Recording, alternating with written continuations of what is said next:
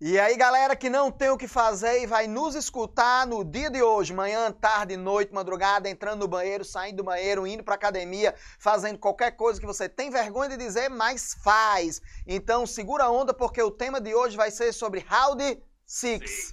É Six, cara, tá em inglês. Deixe quieto!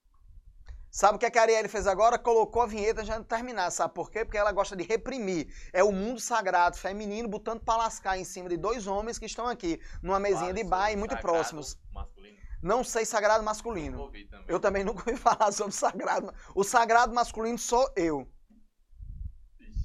Não, cara. Ei, segura a onda com os nossos patrocinadores. Nós temos aí a RAF. Sabia que dia 23, 23, nós teremos o grande evento de inauguração de uma das maiores e melhores cervejarias da cidade do Natal, lá no Arena das Dunas. Estou me sentindo extremamente fodasticamente porque fui convidado e não irei pagar. Você vai pagar? Não, também fui convidado. Olha aí. Eu acho isso massa. pra caralho. Gente, é importante, porra. Aí, dia 23, às 2 horas, até Fala 10 aí. da noite, é, vai ser lá no Arena, cara. Arena. Arena é o estádio de futebol, viu? É, Fodão, é, que foi das construído pra Copa. Não houve roubo, desvio, mas é massa. Ele é gigantesco, lindo. Ei, fodão. Sabia que a Arena das Dunas é um que dá lucro no Brasil? Desses estádios que foi construído pra Copa do Mundo? E dá lucro de quê? Dá lucro, pô. A RAF tá bancando o Arena das Sim, Dunas. mas aí, exatamente, entendeu? As festas que acontecem lá, enfim, vamos perder o foco, não. Tudo bem, não vamos. Ah, o link para comprar o ingresso tá na descrição do nosso podcast, tanto no Spotify quanto no YouTube. Qualquer coisa vocês podem falar com a gente também no Instagram do Enriquecendo do Estudioso. E a gente vai estar lá, viu? Quem quiser tirar foto, um autógrafo assim, a gente é importante, né? Caralho, liga aí. A gente tem ouvinte, porra. Não é massa? Eu não tinha pensado nesse negócio que alguém ia querer tirar foto comigo, não. Mas pode tirar. E eu não vou cobrar. Também não, galera, mas É, eu não vou acho que- cobrar. Eu prometo que eu não cobro, não tem nada a ver, não. Mas é legal isso, não. Tirar foto tá com a gente, né? Liga aí, que invocado. isso não existe Tá, não, doido. porra, ninguém vai tirar não, mas tudo bem. Mas a gente fala aqui. Ei, como é esse negócio de round 6 aí? Houve uma polêmica com essa série da porra, porque algumas escolas né, se posicionaram publicamente em nível nacional e local contra a série. Fala aí sobre round 6 pra gente aí, esses negócios que você tava conversando aí com a Arielle. Não, eu- que a primeira coisa que eu eu só fui assistir por quê? Porque saiu uma notícia que ela é a série é, da Netflix original, né? Mais assistida no mundo. Foi assistida por mais de 111 milhões de casas. Ou seja, 111 milhões de contas. de, de casas, tá ligado? Porque aí eles podem ter mais de uma, da, mais de uma pessoa assistindo me- dentro da mesma casa, sacou? Saquei. Aí, tipo, isso não necessariamente você. Tipo, na minha casa eu tenho a Netflix, mas minha prima tem outra. Então a gente já assistiu de contas diferentes, essas coisas. Sim, entendi. Enfim, e é muito impactante, né? E socialmente tem uma influência e também para entender um pouco da nossa sociedade. é, Isso é muito importante, porque a gente passa a pensar sobre o que a nossa sociedade quer, o que a nossa sociedade pensa a partir do que ela assiste, né? Um pouco do que ela assiste. Enfim, para quem não assistiu, Round 6 ela passa numa sociedade, na sociedade sul-coreana e passa diferentes indivíduos em diversas situações. Um cara que mora com a mãe, outro cara que teve muito sucesso durante a graduação, foi tido como o melhor graduando lá do, do bairro e é um cara extremamente prestigiado. Passa um idoso, um adolescente que é meio trombadinha, né, e tal, do jeito meio que abrasileirando o, o que a gente ia falar sobre. Você tá dizendo que ele é o quê? Essa- É um ladrão? É um, É. uma- um jovem uma ladrão? ladra, uma, uma, Uma, uma jovem ladra. uma jovem ladra. E ela, ela faz furto, né? Tipo, ela passa assim, ela é bem ligeirinha, assim. Por que, que trombadinha assim se chama-se trombadinha? Não sei, né? Tá certo. Acho que é porque ele sai trombando, tá ligado? Quando ele sai correndo depois do furto. É Ou ele tromba né? pra roubar. É, gostei, inteligente. Caralho. Mas você inventou isso agora, né? O que? Trombadinha? Sim. Não, a palavra trombadinha já existe há Não, tempo. A Ah, justificativa. ah, foi agora. Beleza. Oxi.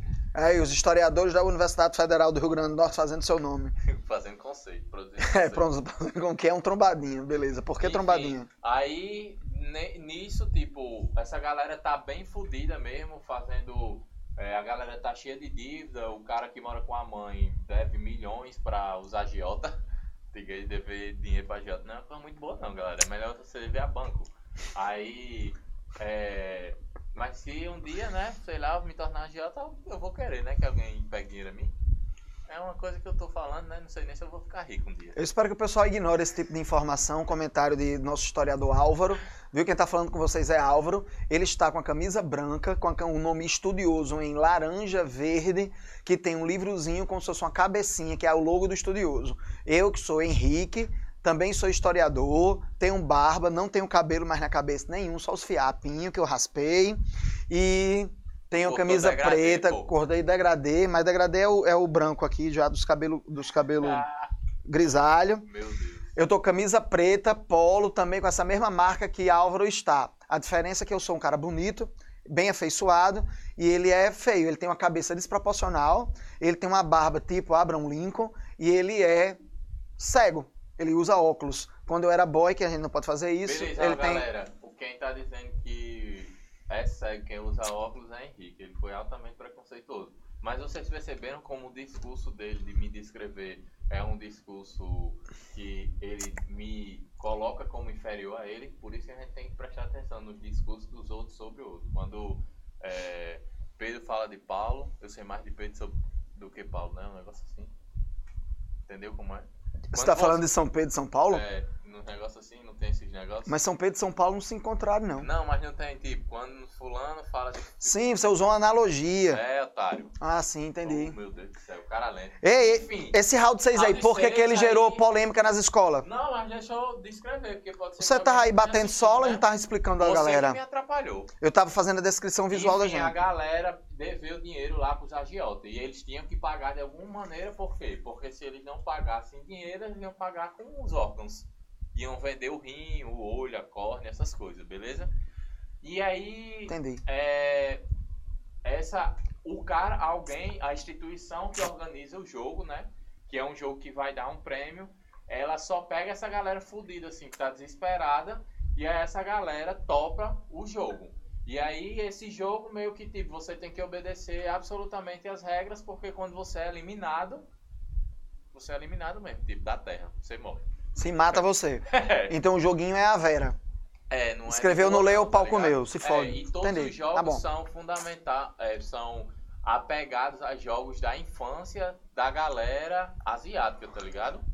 Sim, entendi. Qual então, é o problema aí? Alguns dos indivíduos, eles, eles até com, começam a imaginar o jogo pensando em jogos da infância, com base nos jogos que ele viveu da infância, sacou? Saquei. Então, tipo, é, um dos jogos até um cara descobre qual seria o melhor ele ficar, por quê? Porque quando ele jogava na infância, ele sabia que aquele, que aquele caminho que ele fosse escolher, ele se sairia bem bem melhor do que os outros, né? Enquanto um amigo dele, em vez de ele avisar para um amigo, ele fudeu o amigo. O amigo escolheu a, o elemento mais difícil do jogo, tá ligado? Enfim, mas o cara ainda conseguiu ganhar. Mas a. Aí isso funciona como um, real, um reality show que o povo fica assistindo ou não? Não, porque é meio que escondido, né? Numa ilha e tal. É um navio, quem leva a galera, a galera vai dopada. Aí qual lá. é o objetivo desse negócio? É um reality show porque a gente tá assistindo. E até a galera que tá dentro dessa, dessa instituição na ilha que fica assistindo. Tem uma parte, pô, que o bicho bota Fly. Como é o nome daquela música? Fly do Demon. Não sei nem porra é isso aí. Sabe não? Eu ah, não. É foda também. Voar pra lua? Aí, é, aí a, aí a música e o Cê cara viu? tomando um. Você viu meu inglês? Vi, adorei. Um Senac patrocina a gente, somos bilíngues também, viu, Senac? E aí a gente tava. Doritos. Caralho. É, né? Beleza. E aí a gente tava lá, os bichos estavam lá e começa a tocar uma música assim, bem de boa, tipo cinema, o cara abre um champanhe, fica comendo lá uma pipoquinha, tomando champanhe. E vendo o povo se matar. A galera sendo morta, tá ligado? É. Ah, então é um reality show. A galera tá. Esses ricos milionários estão pagando pra assistir o povo se matar atrás de dinheiro nessa bosta. É, é. como se eles pagassem pra que isso acontecesse, pra eles assistirem. Né? Sim, então é, sim. Mas é interessante isso. Eu entendi agora por, por que, que as escolas foram tão.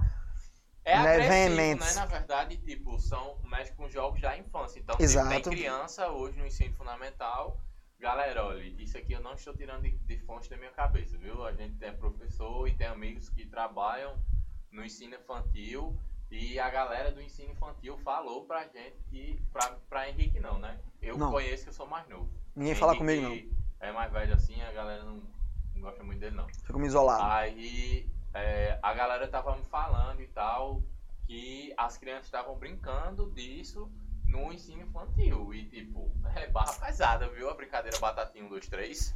Não é de boa, não. É, mas o interessante desses programas é porque eles não deixam de refletir, eu sei que de maneira caricata, mas não deixam de refletir a nossa própria sociedade. Esses jogos, esses, esses eventos, inclusive nós temos elementos similares, se a gente for pensar em programas brasileiros, pelo que me parece. Porque você vai ter pessoas que vão se expor ao ridículo, claro que ninguém está matando nem está torturando, até onde eu sei. Mas você tem pessoas que estão se expondo ao ridículo, existem pessoas que estão né, passando por situações vexatórias publicamente em prol de ganhar dinheiro, de ganhar uma cortesia, de ganhar é, é, um prêmio. Então você tem aí uma relação social de violência ligada ao consumo do capitalismo. Eu estava vendo aí um caba com nome diferente, era um, é um deputado, depois que eu vi que ele fazia parte do MBL, eu não, não sabia não, depois é que eu vi. Ele fazendo relações entre esse evento, entre esse, essa série e uma descrição de uma sociedade socialista ou de, um, de, um, né, de uma construção de discurso socialista. Né? Eu não sei se foi de propósito, porque o rapaz realmente não sabe, mas pelo, vi, pelo que eu vi, pelo que eu já assisti, ela não tem absolutamente nada a ver com o socialismo, não. É uma distopia, eles parte de uma sociedade que vai quebrar as expectativas criadas pelo mundo europeu ocidental do século XIX, século XX, né, do século XVIII para o século XXI. Ele quebra isso, por isso que é uma distopia, e dentro dessa distopia ele apresenta elementos de violência, mas associados às próprias práticas da nossa sociedade. Quando ele está falando, no meu entendimento, sobre essa questão das brincadeiras infantis, ele está inclusive desacralizando o universo infantil, o universo entendido e compreendido por alguns de ingenuidade, que não é necessariamente assim, né? A criança não é ingênua necessariamente porque é criança. Essa questão que a gente associa cada vez mais ela está sendo rompida e quebrada porque crianças passam a ter posicionamentos, passam a ter redes sociais, passam a interagir com o mundo de maneira muito mais intensa do que as últimas quatro, cinco gerações.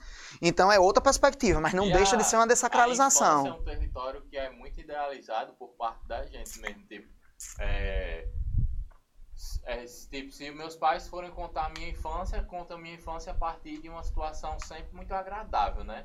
E aí você tende a perder as frustrações que a própria infância ela lhe coloca. É, a própria noção do bullying que o indivíduo sofre na infância, ele, é- ele é muitas vezes esquecido, mas o bullying ele é parte formador desse indivíduo que impacta nos traumas quando um indivíduo é adulto, sacou? Ah, é. E, a, e a própria, as próprias brincadeiras, elas são, elas são uma violência. É, mas é, nesse aspecto existe, primeiro, do- dois pontos.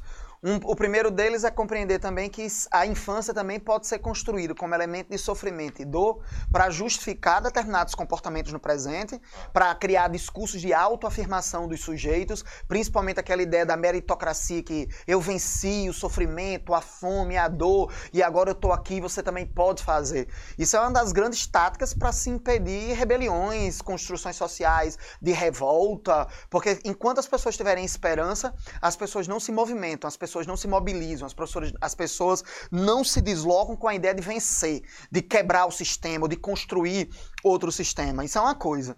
Né? A outra coisa interessante sobre a questão do bullying, porque o bullying ele faz parte da própria formação contemporânea da sociedade. Né, e mostrando esse grau de violência, esse grau de agressividade, não só de quem pratica, porque a prática não é apenas feita pelo indivíduo que fez em si, mas por quem assiste, porque o bullying normalmente ele é feito de uma maneira teatral, espetacularizada. Espetacularizada, As né? pessoas assistem, Precisa ter é, um- plateia. Precisa ter plateia para É. que ele se efetive, né? É. Porque é, você chamar o outro. Quando tu tá falando assim, tu fica olhando pro teto, você tá procurando o quê? Um espírito, um coleguinha, um não amiguinho, é? sei, sei lá, mas vou falar pra cá. É, Quando- estão, então fale pra mim, eu vou, eu vou mudar aqui. Esse cara é chato, né? Pariu. Não, porque é estranho, porque você fica falando olhando pro espelho, pro céu, assim. É que eu olho pra espuma, pô. Aí eu vejo os buraquinhos assim da espuma, eu acho estranho, mas. Ah, é? Porque quando você viu aquele filme é, é, é, O Grito, Era desse jeito, a doidinha ficava olhando pro canto de parede e tinha uma mancha. Aí depois a porra da mancha tomou conta de tudo e apareceu um negócio com os olhos saindo do cabelo, aí. Não, não tem essa viagem surrealista, não. Não, tudo bem então. Mas fala aí comigo, olhando pra mim. Eu vou ficar aqui Tava assim. falando, eu até esqueci. Você tava falando do buraquinho da parede que você acha estranho. Não, não tá falando galera. Você tava falando da. Sei não mais. Das crianças tal, que são. Ah, enfim, tava, precisa de espetáculo. Ups, tava falando... a Ariel tá mandando eu voltar pra tela. É, é bom. Voltei. Tava falando nesse sentido de tipo, de como a galera, em grande parte, ela começa a, a ter um, um. Você precisa ter alguém do seu lado pra rir e tal, pra que essa. para que esse xingamento que você faz seu colega, pra esse, esses apelidos que você, você faz do seu colega chega, sejam válidos, né? Porque se você não tiver ninguém pra chamar ele também dessa forma, você não legitima aquela tiração de Sim. onda. Então é por isso que quando você tira uma onda com alguém e aí a galera meio que não corresponde nem, de nenhuma maneira, você fica meio frustrado, né? É, por outro lado, é. E também tem uma coisa interessante, né? Porque o bullying normalmente é uma reprodução da violência que alguma pessoa sofreu. Se a gente parar para perceber, isso é um ciclo. Você pratica as violências que você sofreu ou que você tem medo de fazer. Normalmente a pessoa que pratica o o bullying, ele é tão fragilizado psicologicamente e aqui ele tenta desestabilizar o outro para tentar se autoafirmar sobre a fraqueza do outro, né? É isso. Então, mas aí quando a gente vê esse negócio desse round 6 aí, é bem interessante porque você, ao mesmo tempo que ele tem um reflexo da sociedade, essa série ela também impacta influenciando pessoas, influenciando as crianças, como está acontecendo realmente na, na- no ensino fundamental. Fora as brincadeiras da gente aqui, uma coisa interessante foi que eu fui dar aula quarta-feira passada, de manhã cedo, e aí quando eu cheguei as crianças estavam brincando de batatinha 1, 2, 3. É falso. Eu escutei, eu não vi. Eu escutei e não liguei. Só achei estranho porque eu nunca tinha escutado esse negócio de batatinha um, dois, três. Aí foi, eu achei estranho. Aí depois, no decorrer do dia, é que eu soube efetivamente, né, do que se tratava, porque alguns outros professores comentaram, tal. Os próprios alunos de séries maiores fizeram comentários para mim sobre o que estava acontecendo. Mas é interessante perceber isso com o cuidado, com a análise. Não é que a gente necessariamente deixe de assistir a série, mas que, pelo contrário, é necessário que a gente analise com esse olhar de compreensão, de entendimento, de interferência sobre isso, inclusive para explicar às crianças, os nossos filhos, eh, as pessoas que dependem da gente. Agora, dizer que isso aí é um elemento socialista e você ter divulgação sobre, sobre isso, e nós não Mas estamos. o mesmo indivíduo que falou que o Round 6 era uma representação da sociedade é, socialista, ele falou também que Marx ele descobriu que ele fracassou quando ele viu a Primeira Guerra Mundial sendo efetivada, entendeu? É, eu acho que ele interpretou errado, né? É, te- alguns, alguns teóricos. Será? Até Marx tava lá, cara. É porque Marx não chegou a ver, porque Marx morreu algumas décadas antes da Primeira Guerra Mundial. Acho que Marx morreu em Né? 1883 É. ou 86, eu não Eu acho que foi certeza. 76, se eu não me engano. Mas de qualquer maneira, Marx não assistiu à Primeira Guerra Mundial porque ele já estava morto. Só se for numa sessão espírita, nesse negócio de descarrego que tem por aí, ou então vamos trazer o Chico espírito de Xavier não era volta. vivo. É, não, Não dava nem para psicografar, não dava para fazer nada disso, não. Então, assim, é complicado. Talvez o que o nosso amigo lá, o colega, o rapaz, ele tenha se Não, referido. Ele não é meu amigo nem é meu colega, ele é deputado da gente, ele é deputado. Ele é deputado da gente? É, porra. Eu não votei nesse bicho, não. Mas ele é federal, né? Sei lá. Ah, é? Tem um impacto. Deve ser no Estado que votou ele. O né? Estado que votou nele, que ele ganhou, que se responsabilize pelas coisas que ele diz e que ele faz, né? Ah, mas aí. Mas, mas aí não, talvez ele tenha entendido errado, que alguns teóricos, para ser, eu tô sendo legal, alguns teóricos Eu tô entendem. sendo legal, foi ótimo. É. Porque ele se auto-intitulou como gente boa. Eu sou um cara legal, eu sou. suficiente. Não, pô. Alguns teóricos entendem que o socialismo fracassa efetivamente quando ele vê a Primeira Guerra Mundial, quando percebe-se que toda a união dos, dos operários, dos trabalhadores fabris do mundo não consegue evitar a Primeira Guerra Mundial. É uma visão, é uma perspectiva que se tem, porque entende que a Primeira Guerra é o fracasso dessa universalidade dos trabalhadores em relação ao nacionalismo, a uma, a uma- em relação às necessidades de cada país, de cada nação, em relação às necessidades globais, universais dos trabalhadores. Se ele talvez tenha lido errado, tenha tido uma interpretação um tanto diferente sobre isso, Acho que não, cara. né? Mas assim, Karl Marx com Primeira Guerra né? Não, não, não, não tem muito a ver, não. igual Karl Marx com qualquer outra época, assim, é uma adaptação meio fuderosa, né? É, principalmente. Meio É, poderosa mesmo. Tipo, eu acho que ele não concordaria com nada que a galera adapta assim, tá ligado? Ele- porque ele não concordava nem com as teorias que a galera debatia com ele na época. é porque ah, o marxismo é tão complexo, tão É. complexo, que eu acho que se Karl Marx tivesse vivido um pouquinho mais e lido o que ele escreveu no início, ele tinha discordado dele, entendeu? Até porque quando as pessoas falam de Karl Marx, esquecem que ele é um sujeito histórico, social e que ele caminha durante um século XIX. Então, durante essa caminhada, você vai ter vários Karl Marxes diferentes. Três etapas, pelo menos, podem ser é, pedagogicamente definidas, delineadas no pensamento marxista. E as pessoas esquecem disso. Até porque é um pensamento do século XIX. E tentar aplicá-lo É, no século XXI, ipsilitre, do jeito que ele diz, e as pessoas acharem que é assim, é complicado. Aquelas ideias da educação achando que a toda a estrutura e pensamento de Paulo Freire pode ser agregado a todos os tipos de educação, em todos os momentos, em todas as classes sociais, em todas as condições, inclusive espaciais do mundo. Isso é um problema. É importantíssimo, é pau, fuderoso, mas a gente tem que pensar com mais cuidado. Para quem, quando e onde vai ser aplicado e pensado isso e tudo com a ressignificação, com novas formas de sistematização. Essa série, Round 9, Round Seis, 6, doido. é porque eu, eu, eu aumentei alguns só, isso. E, enfim, mas voltando pra série. Mas eu acho que esse bicho aí, ele disse isso porque em determinada. Em determinado momento na série, aí o cara lá que meio que direciona o jogo e tal, ele fala assim. é, que um dos, dos caras que orientava os jogadores meio que fez uma coisa errada lá, não vou dar spoiler. Aí o líder do de quem organiza o jogo chegou e fez. Ah, você, te- você prejudicou é, a parte principal do jogo, que é a igualdade entre os jogadores. Aqui todo mundo é igual. E aí, dessa forma, é, um, um dos organizadores estava favorecendo um jogador, tá ligado? Aí o líder Uhum. Que ele estava prejudicando o jogo porque o jogo era a única forma de igualdade que existia naquela sociedade. Então o problema é a Sacou? ideia de igualdade que ele construiu ali? Talvez tenha sido isso, né? Porque Mas- não tem igualdade de porra nenhuma. É, mas porque Até também. que a série, pelo menos, tipo, talvez seja a intenção dentro dessa É, porque de informação. A ideia de Porque igualdade, ela série- também não é capitalista, não? Ela não é Ah, iluminista, exatamente. burguesa, não? Foi a A Revolução série- Francesa. Ou é a Revolução Francesa é comunista também? A série é extremamente machista, homofóbica, porra toda. tá? Mas ela, ela coloca isso dentro de uma perspectiva de informar Informar. ou ela mostrar- naturaliza dizendo que é legal aquilo Não, ali? de mostrar um indivíduo que fala sobre isso.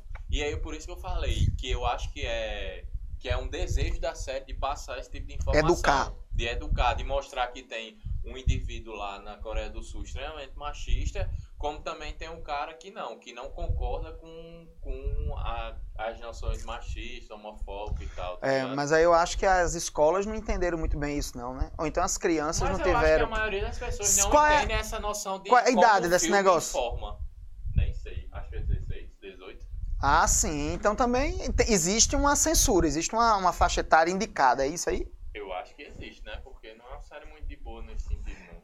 Eu confesso que eu assisti só o primeiro, os, 15 primeiros, os 15 primeiros minutos do primeiro capítulo. Eu achei ridícula. Eu não achei. Eles têm um humor estranho, né? Esses cabos aí têm um humor diferente, né? Demora pra caralho, né? A série. É, eu não sei. Eu sei que foi 15 minutos. Primeiro que eu fiquei puto porque o cara tava explorando a mãezinha. E aí eu fiquei na minha formação edipiana preocupado com a minha mãe. Se fosse minha mãe. E eu não gostei dessa 16 história. anos, Júlio. 16? Você acha que 16 anos é uma boa idade ou teria que ser mais? Não sei, não, de ter assistido nada com 16 anos que não fosse 16 anos que eu tivesse impactado assim ou tivesse matado alguém, tá ligado? É, acho que a série não leva ninguém a matar, se suicidar, não. Só se já tiver todo um Enfim, contexto mas pra levar. Mas Eu acho que, por exemplo, uma das coisas que a série abo- aborda é como o próprio capitalismo ele coloca aquelas pessoas naquela situação.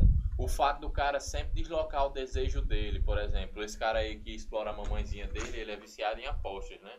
E aí o, Ah, tá, o é. fato dele ser viciado em apostas não é que um- leva uns agiotas negócio? é, é, esse, esse é um fetiche do próprio capitalismo, né? O capitalismo ele desloca o tempo inteiro porque você sempre pensa que vai dar certo, porque você sempre pensa que o futuro vai dar bom e que você vai acertar alguma hora e o seu desejo, na hora que ele é tipo realizado, ele é deslocado para outra coisa. então Sim, o cara sim. tá sempre A gente só- desejando É. essa medida de, de, de comprar, de gastar, de ter aqui. Que a gente só deseja o que não tem. Exato. Mas o desejo de compra está associado à perda de afetos, de subjetividades, de outras coisas. E aí você cria uma compensação na necessidade de ter que consumir, de ter que sempre estar tendo a demonstração do poder de ter toda hora. E aí é verdade. E o capitalismo já é fruto desses conceitos de modernidade. O capitalismo já é fruto, ele não é. E assim, mas você acha que o capitalismo é responsável?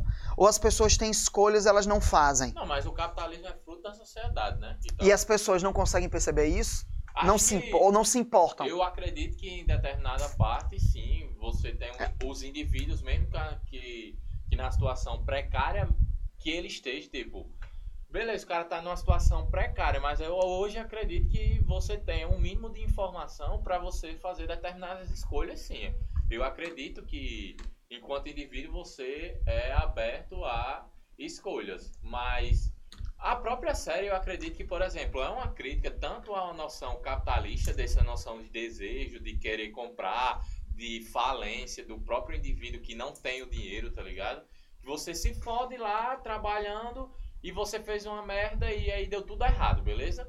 Pronto, eu acredito que essa é uma crítica do, do capitalismo. E acredito também que na fala do, do líder lá, quando ele diz que o único, a única forma de, de igualdade que há dentro dessa sociedade é exatamente esse jogo, porque todos os jogadores estão é, sujeitos a, a mesma situação, ainda assim eu acredito que é uma crítica ao socialismo. Por quê? Porque a, a própria série mostra que os indivíduos que estão ali, eles estão em situações diferentes. Eles têm corpos diferentes, eles têm idades diferentes. Então você nunca vai estar dentro de uma situação efetivamente de igualdade. De homogeneização. Exatamente, sacou? Então eu acredito que as pessoas deveriam, dentro da perspectiva de analisar de como se constrói esse discurso, de perceber como há uma crítica é, frontal a, a- a essas duas. A, a esses dois lados, né? Essas duas ambivalências e tal. Não acredito que, ah não, a série tá criticando isso, a série tá criticando aquilo. Acho que a galera, a gente tá dentro de uma, de uma noção bipolarizada tão efetiva que você ou só analisa de uma forma ou só analisa de outra, tá ligado? Justo. E existem outras possibilidades. Eu tava vendo uma coisa que eu achei massa é, da, da responsável lá pela Magazine Luiza, que eu vi uma entrevista dela ontem e achei muito interessante sobre isso. Que ela estava ela tava colocando que nós, seres humanos, somos politicamente ativos. E ela deu uma, eu achei lá massa, que eu não sei se ela sabe, né? Mas ela deu uma conotação da organização da sociedade civil que vem de John Locke. E ela disse que a sociedade civil é política, ela pode transformar, ela pode mudar. E ela não precisa necessariamente de partidos políticos para efetivar isso.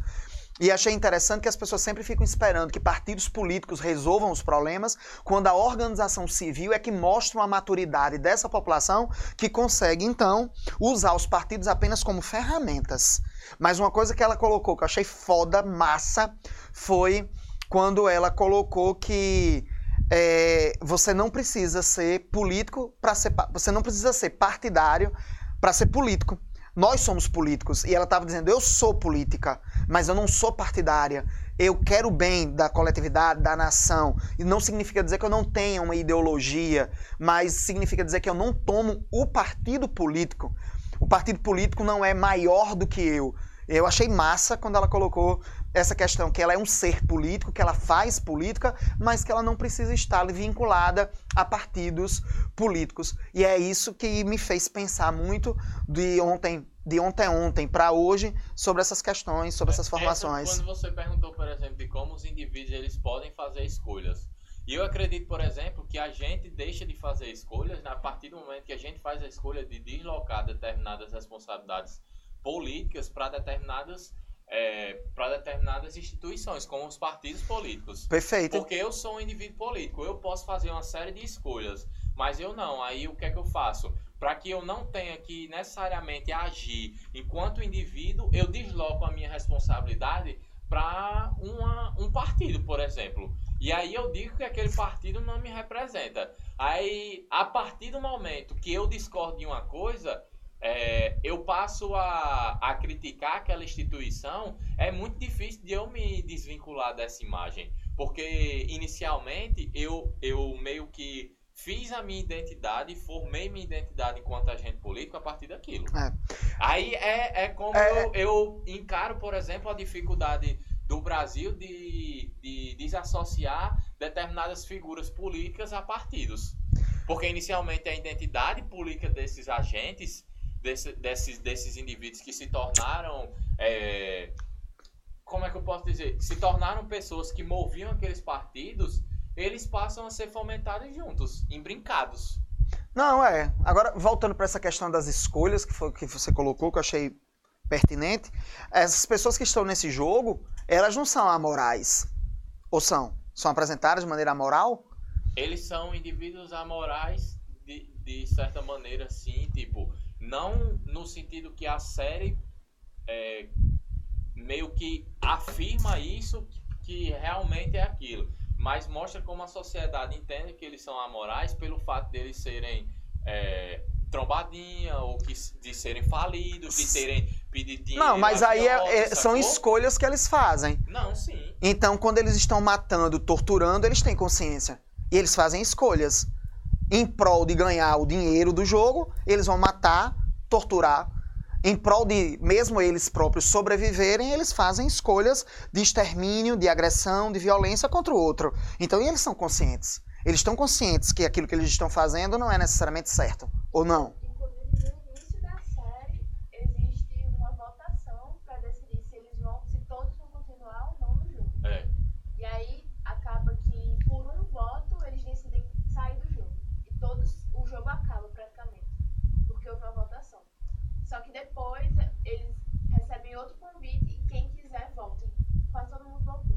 É, tipo, acho, são, tipo, chega a ser, não chega a ser as 50 pessoas que não votaram, tá ligado? Ah, ah, então são escolhas. Isso mostra como o ser humano ele tem o seu, a sua compreensão do que é certo ou o que é errado. E é uma opção dele fazer o mal. É uma opção dele fazer o errado. E tanto é que se ele teve É. uma outra chance e fez de novo. Enfim, aí, mas também, por exemplo, vejo o outro lado, né? É, tô dando todas as informações pra gente debater. Não acredito que, que eu também não acredito nessa, nessa situação de tipo, ah, o cara não teve escolha. É, eu acredito também que tipo, determinadas, determinadas situações você tem poucas oportunidades de escolha e você acaba escolhendo um, qualquer coisa a ponto de prejudicar você mesmo, né? O cara, o cara que explorava a mãe lá, não sei se você chegou a ver, mas ele trabalhava numa fábrica.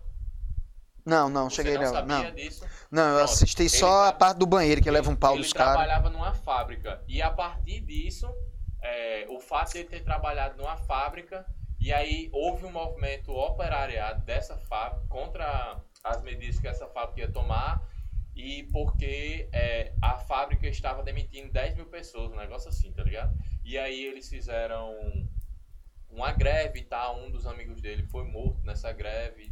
E aí, a partir daí, ele só se fudeu. Ficou fazendo um bico, um bico aqui, outro bico ali. E aí, pelo que eu entendi, ele começou a se tornar viciado a partir dessa, é, dessa demissão que ele não esperava. E, é, e aí, a partir daí, ele começou a tomar dinheiro tal. Do, Ah, do- então a aposta está associada a uma situação dele também catártica, né? catástrofe, De descarregar- própria frustração que o cara tem. Descarregar- perde um amigo nessa Entendi. situação. O amigo dele morre na noite que a filha dele nasce. Mas você não acha que isso já é uma justificativa da série? Você já assistiu o filme de, de, de serial killer agora? Que ele, quando você tá chegando perto da conclusão e você descobre que o assassino em série ele foi estuprado, morto, violentado, espancado. Já. E aí acaba no final da série, no final do filme lá, do, do troço que o cara tá assistindo, o cara fica com pena. Você mata e cura, né? Você mata o tempo todo. É. Tipo, você desce cacete no cara o negócio, aí no final você dá uma curazinha. Assim, No não, final das contas, você tem muito mais pena da pessoa Que foi estuprado. que, que, que né? estuprou do que, do, que, do que foi estuprado, do que foi torturado.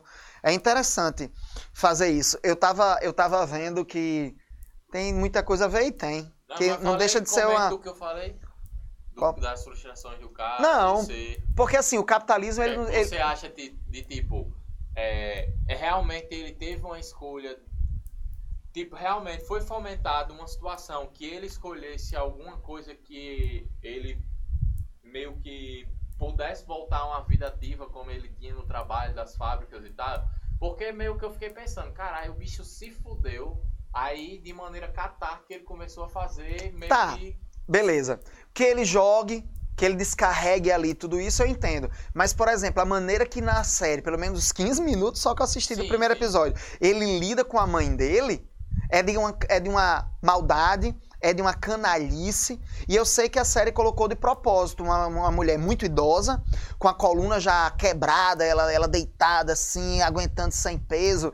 Ele não só tirou o dinheiro dela, como ele foi num banco e, e- e roubou o dinheiro dela. Então, assim, veja até que ponto isso é realmente uma, uma falta de escolha ou isso está associado a uma série de impulsos de maldade, de crueldade, né? A maneira que ele lidou, tem uma filha dele, né? É, Que, ele, que ela, a mãe dá dinheiro a ele para ele sair com a bola, filha Ele vai apostar. e ele vai apostar e ganha. Então, assim, existe tudo essa parte da, da catarse, da liberação da energia, da necessidade de você encontrar alternativas para tentar é, compensar sua dor, seu sofrimento. Mas eu acho que existem escolhas. E as escolhas que o cara fez foi ser sacana com a mãe, foi ser perverso.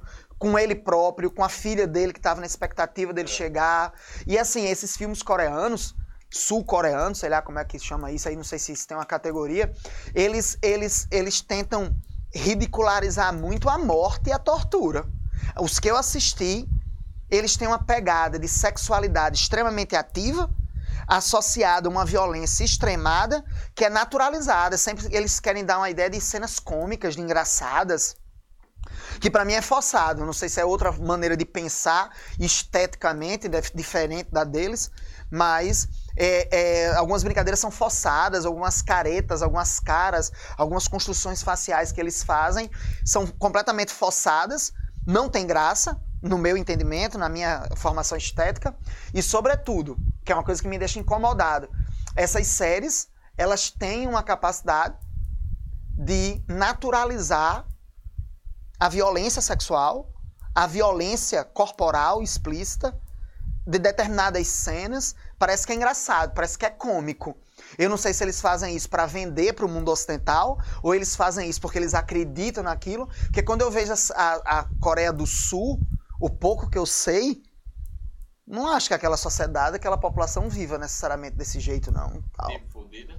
Não. Falando- Não, que viva dentro dessa expectativa de naturalizar, naturalizar essa violência, naturalizar a Ah, sei, violência mas sexual, a violência infantil. conheço, assim, Ó, quer ver uma coisa? Tu já viu aqueles, aqueles desenhos animados que o povo. Desenho animado não, como é o nome? anime. Anime. Sempre tem estudantes, mulheres estudantes com os seios super desenvolvidos, com a saia bem curtinha, pegando nos ônibus, pegando ônibus e sendo assediada normalmente por caras bem Então, mais velhos aí, tal. tipo, meio que uma galera já me falou, uma galera que meio que conhece mais essa cultura, eu não posso falar porque eu não conheço muito não, mas eu concordo com o Henrique, é muito estereotipado, né? O, principalmente o corpo dessa galera, assim. Ah, né? é.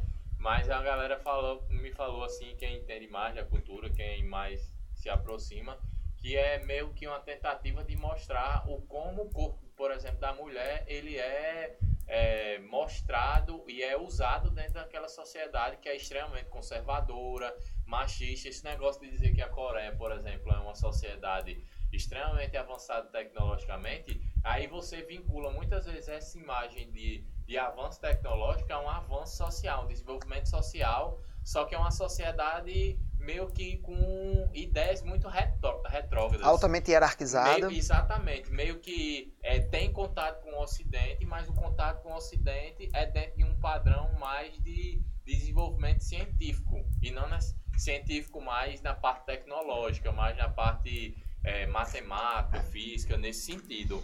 E, Eu acho é, meio bizarro. e aí, dentro dessa, dessa noção, acho que é, que é mais isso, assim, meio que É, eu- mostrando alguma eu tava forma. na- Mas eu acho meio, meio tenso mesmo, eu não, não É, sou... há não- muita. É uma, é eu uma, assisto uma violência da porra toda hora, é né? como essas. Você entende que a, a, que a gente tá, está tendo hoje um meio que uma onda de produção asiática Sim. que o mundo ocidental tende a consumir de uma forma absurda. Aquele K-pop, né? nós temos inclusive um podcast o falando sobre isso aí. É, o, o cinema coreano tem de forma meio que avassaladora dominado a gente. Tem um negócio assim, de cos, cosplay, como é? Com as- uns Cosplay. povos que se vestem não sei de quê e vai pro meio da rua, e de, É. de bicho, de, de, anime, Dúlio. de anime. De anime, Não, esse mas tem umas gatinhas não, um É. negócio de gato, Aham, e vai fantasiado pro meio da rua com esses negócios aí. Pois é. É, é uma forma de consumir e ressignificar. Isso, isso é estranho pra mim porque Meio que, sabe o que eu penso? Meio forçado aí, sei lá. que vende sexualmente, é, vende o corpo sexualizado da própria mulher, vende essa forma de assassinato como uma coisa muito naturalizada. natural, Aí, que divertida, acontece- cara. É, o que acontece É é, divertida. que o mundo ocidental, ele pode consumir de uma maneira tão problemática como consome, por exemplo, é, de forma problemática algumas capitais ou o próprio Brasil, no sentido de dizer que é, determinadas cidades do Brasil são zonas de sexo, são zonas usadas como apenas é, os estrangeiros vêm para curtir o corpo das mulheres, vêm consumir as mulheres brasileiras, o Brasil, o país da mulher, da morena. E isso é problemático, porque, beleza, você vendeu de uma forma, mas essa informação nem sempre é, é absorvida ou é entendida da maneira como você quis vender. E aí você vende esse corpo sexualizado do- da, dos, das asiáticas, essas coisas assim, como sexo de boa. E aí você simplesmente é, acha isso natural. E aí o que é que algumas pessoas vão entender disso? É, tem que pensar sobre essas todas essas questões são muito complexas. Mas vamos caminhando. Bora. Galera, não esquece aí de nos seguir, nós temos uma série de outros podcasts. O anterior foi sobre redes sociais e toda quinta-feira ao vivo pelo arroba prof. Henrique Lucena e o teu Instagram, Bestado. Ah, underline Álvaro Lins e o Estudioso BR. Nós temos o Deixe Quieto Agora, que é exatamente feito às 19 horas com a interação de vocês. Você pergunta, você conversa, você fala, a gente responde e debate. Essa que é a ideia da interação do Deixe Quieto, é, Deixe Quieto Agora, que ele é ao vivo toda quinta-feira às 19 horas. Beleza? E mais um alô aí do nosso patrocinador, a RAF, tá? Foi onde eu aprendi a, a tomar, consumir cerveja artesanal, que eu sempre achei cerveja um gosto de mijo, horrível. Mas aí depois que eu descobri isso aí, achei massa. Então a RAF não está aqui apenas porque nos patrocina, mas porque também nós compartilhamos com a qualidade, com a temática que a RAF traz, sempre valorizando o Rio Grande do Norte, sempre valorizando a cultura, sempre valorizando os artistas da terra, que isso é fundamental. Então, quando a gente toma um pouco de cerveja aí da RAF, a gente não está tomando apenas cerveja, nós estamos tomando cultura, odores, sabores, memórias, até o rótulo das cervejas da RAF são produzidas por artistas locais com toda uma pegada cultural, histórica e social. Então, acompanhe aí o Deixe Quieto e até o nosso próximo capítulo. Valeu! Deixa quieto, galera.